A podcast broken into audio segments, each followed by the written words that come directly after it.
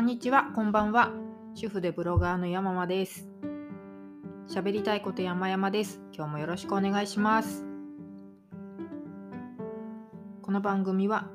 えー、現在妊娠中の私が日々の様子をお話ししているものです。そんな私の、えーと、妊娠週ですけれども、えーと、今日10月26日火曜日なんですが、25週と5日目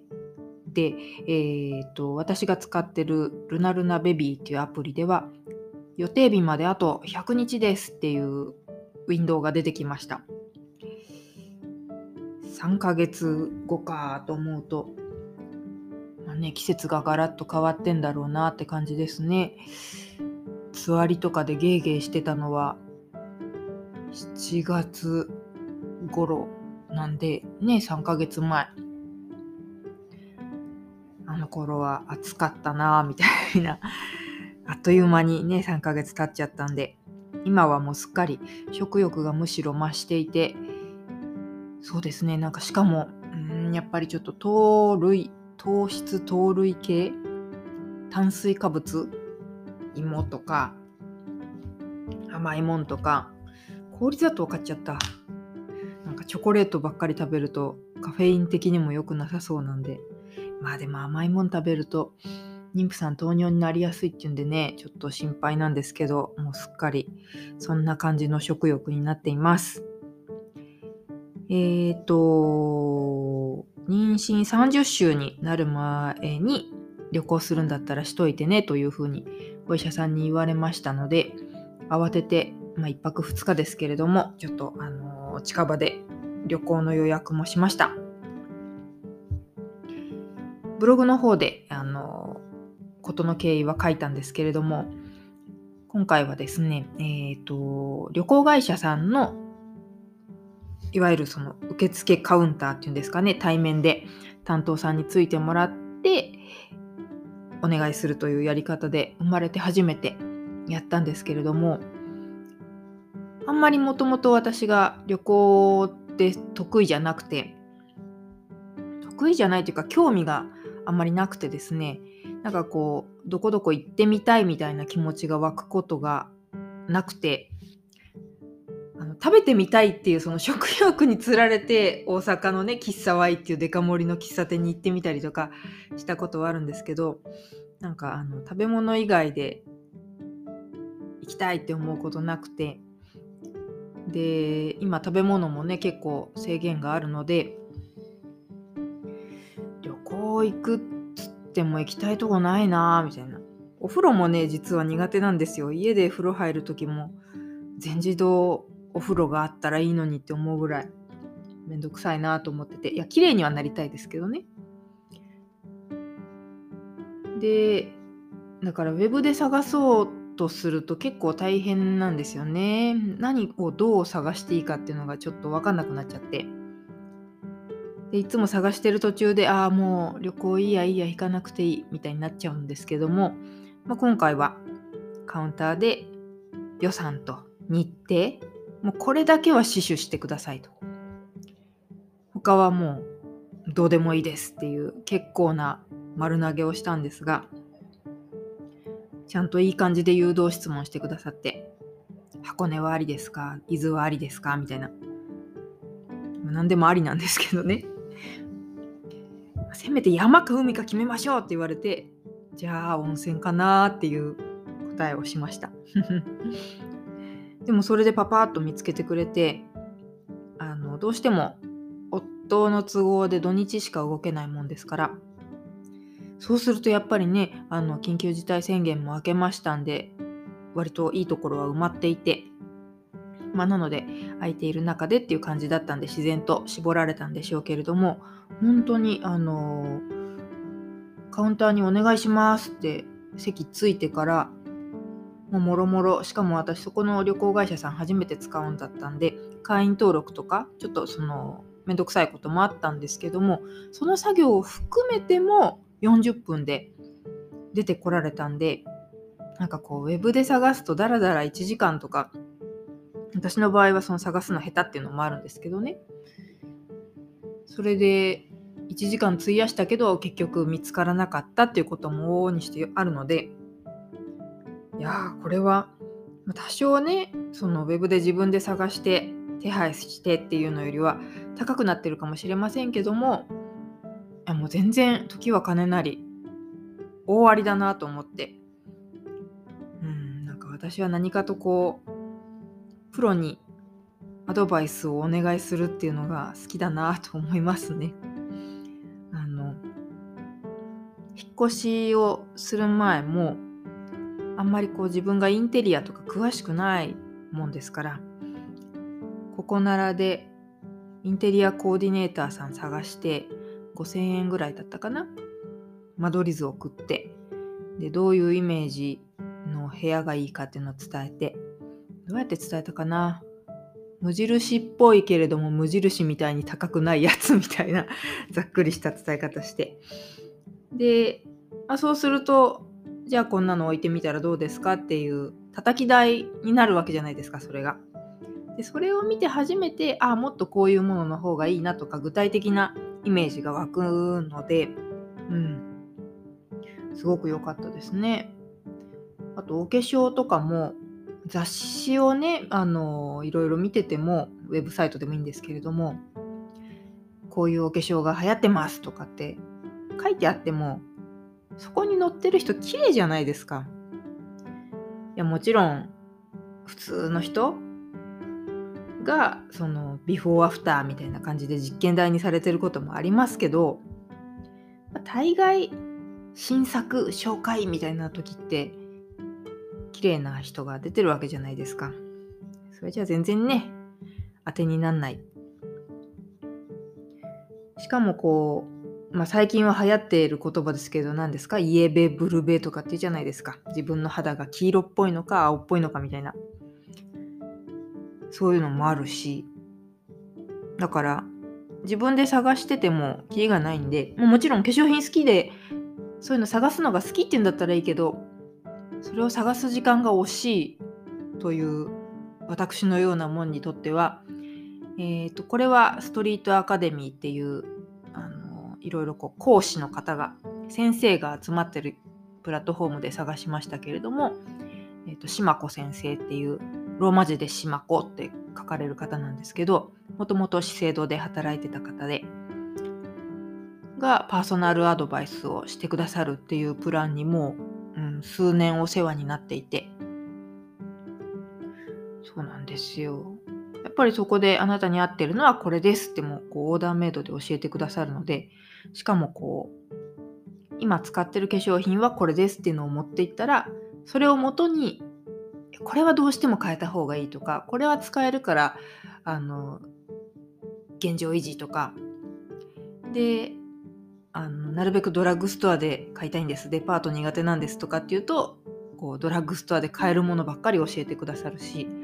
なんかそういうフィット感が良くて、ね、メイクアップアドバイスとかっていうのも専門家にお願いしましたしあとなんだろうな。あ FP さんとかもそういうことなのかな。まああのお家買うにあたってね。あとはその出産するにあたってライフプラン考える際に、まあ、自力ではちょっと限界を感じたんで FP の方にフリーランスの方にご相談をしてやっぱりそれも自分のなんだろうな一般論ではなくてあなたはこうですっていう話がしてもらえるのが良かったですね。あとなんだろうななんかまあ、そういうお願いするのが好き自分にぴったりのものを提案してくれるからっていうのもあるんですけど今回その旅行会社さんにお世話になったことで思ったのがその口コミが見えないっていうのは結構大きいかなと思いました思い返せばそのメイクだってインテリアだってそうなんですけれども今何でも自分で情報収集しようとすると特にそういう商品系だと絶対そのレビューがついてるじゃないですか。このホテルは良かった。この化粧品は使いやすかった。リピート決定ですとか。ね。インテリアもこれは立て付けが悪かった。女一人で組み立てるのに何時間もかかりましたとかね。でそういうのを見ると私はこうすごく他人軸で生きてますので自分のない人間ですのですぐにねこうグラッときちゃうんですよ。えそんなダメならやめとこうかなみたいな。ちょろいでしょ？逆にめちゃくちゃ褒められてたらそれでねあでもそうか褒められててもやっぱりネガティブコメントに引き寄せられちゃいますね。不思議だよな。なんでこう負のオーラというのは魅力的なんでしょうね、まあ、だからといって小室圭眞子のバッシングとかは全然興味ないんですけどいいじゃんね。好き同士ならね。かっこいいしね。いいですよ。幸せになってくれ。まあそれはさておきですね。その口コミが見えずに旅行カウンターでああの窓口でこのお宿どうですかってもうなんだろうな。まあいくつか選択肢も出してくれたんですけども口コミなしでそのホテルの写真とスペックっていうんですかね。そのどんなお部屋かどんなご飯が出るかとか。純粋にそのホテルの情報でもちろん写真は持ってると思いますよ。だとしてもうんなんかみんなそだってそういう素材で勝負してるわけだからいいですよ別に。なんかそういううん自分でちゃんと考えたなっていうかうん数ある選択肢の中からあじゃあここにしますって自分で決めた感じ？あとはもちろんもうこここれこそがあなたにぴったりですって選択肢なく提案されることもありますけれどもそれはそれでなんだろうな他の選択肢が見えないしその商品に対する悪い口コミも見えないからなんかあそうなんだ私に合ってるんだなってなんか一回受け入れられるんですよ。かそのネガティブ口コミがあると自分は使ったこともないくせにもうそれは悪い商品だってなんかみんなと一緒になって決めつけちゃってるような感じがあってあるなって気づかされましたね。とりあえず提案されたらそれを使ってみて合ってたら継続して使えばいいしいや微妙だなと思ったらもう一回相談し直せばいいわけですしこの辺りの使い心地が悪かったんですけどみたいな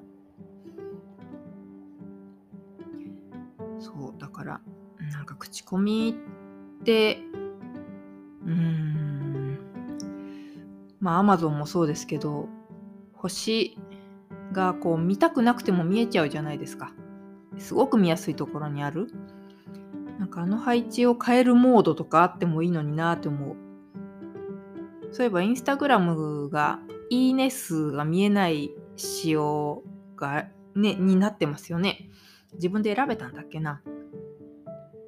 私あんまインスタ使いこなせてないからわかんないけどでもそれってすごくいいなと思いましたよ。ちょっと関係ない話ではありますけどね、そのいいねと口コミとでは。でも、ね、いいねがいっぱいついてるからいい投稿なのかって言ったら、それも違うじゃないですか。うん、だからこのレビュー市場社会みたいなのそれもどうかなと思いますよね。今 Google マップもすごくそのあの口コミの機能がねみんな気づいてあのどんどん使うようになってきたからちょっと食べログ化してるなというか偉そうなコメント多いですよね飲食店に対する。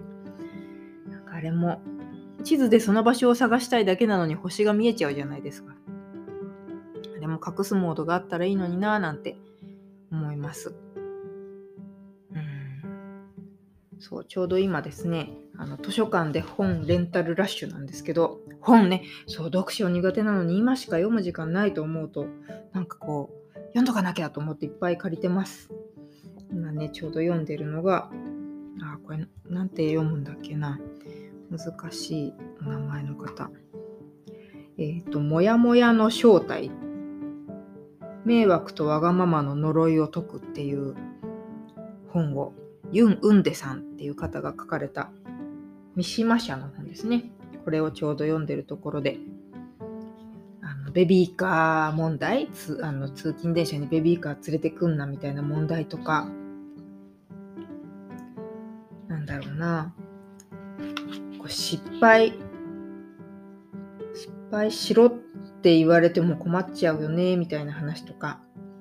なんだろうな、自分の意見を言うと迷惑とかわがままみたいに見られちゃう風潮あるよねみたいなこう多分みんながモヤモヤしている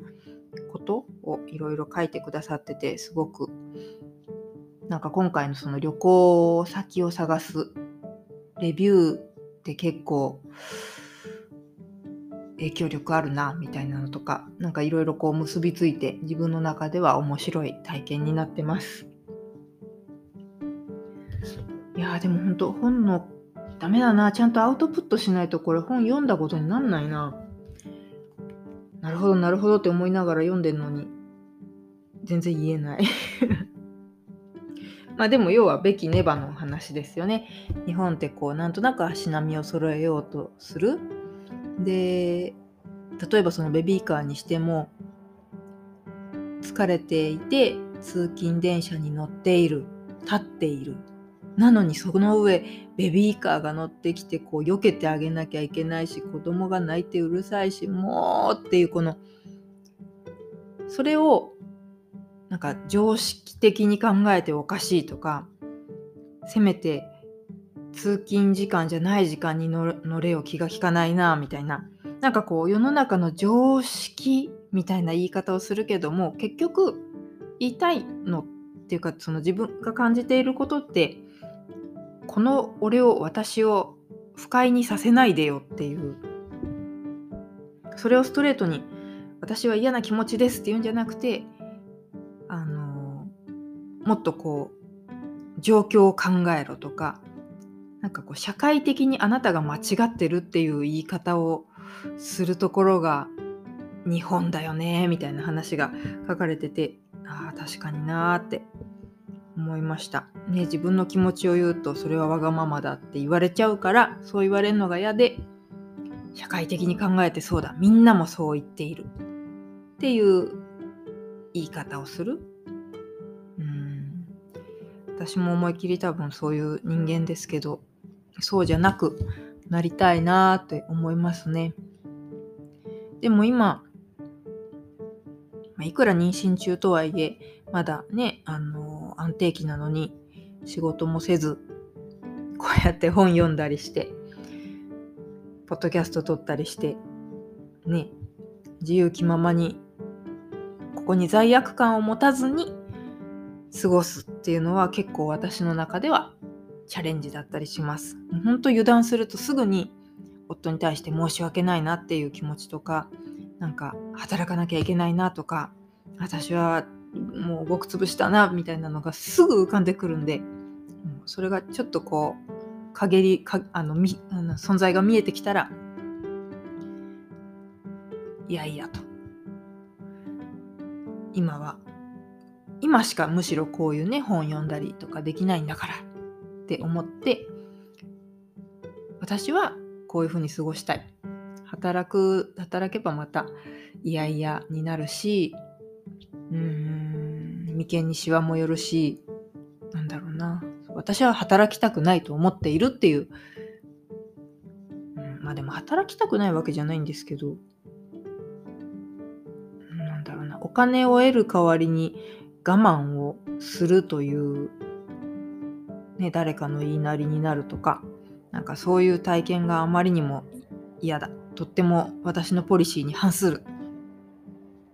私は好きなことをしたい。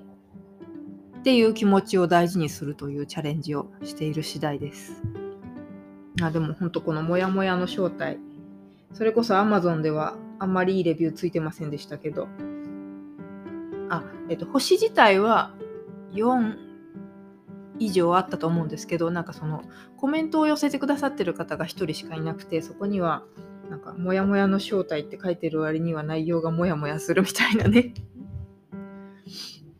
そういうことが書かれてましたけど私はあのすごく考える日なんだろうなきっかけをくれるその考えるスイッチになる本だなと思うんでちょっと電子書籍で買い直そうかって思うくらい良かったですよ。もし気になる方は読んでみてください。ちょっと高いけど1800円か。図書館でぜひ まずはお借りいただければと。はい、そんな感じで旅行の話からこんなとこまで飛んできちゃいましたが、えー、皆さんの暇つぶしになっていたら大変幸いです。えー、今日もここまでお聴きいただきましてありがとうございました。最近結構一生懸命ブログ書いてるのでよかったら読んでみてください。ブログの名前は言いたいこと山々です。これは Google で言いたいこと山々って調べていただけたら出てきます。この番組に対するコメントやご感想、何でも、えー、Twitter でハッシュタグ喋りたいこと山々とつけていただくと投稿を探しやすくてありがたいです。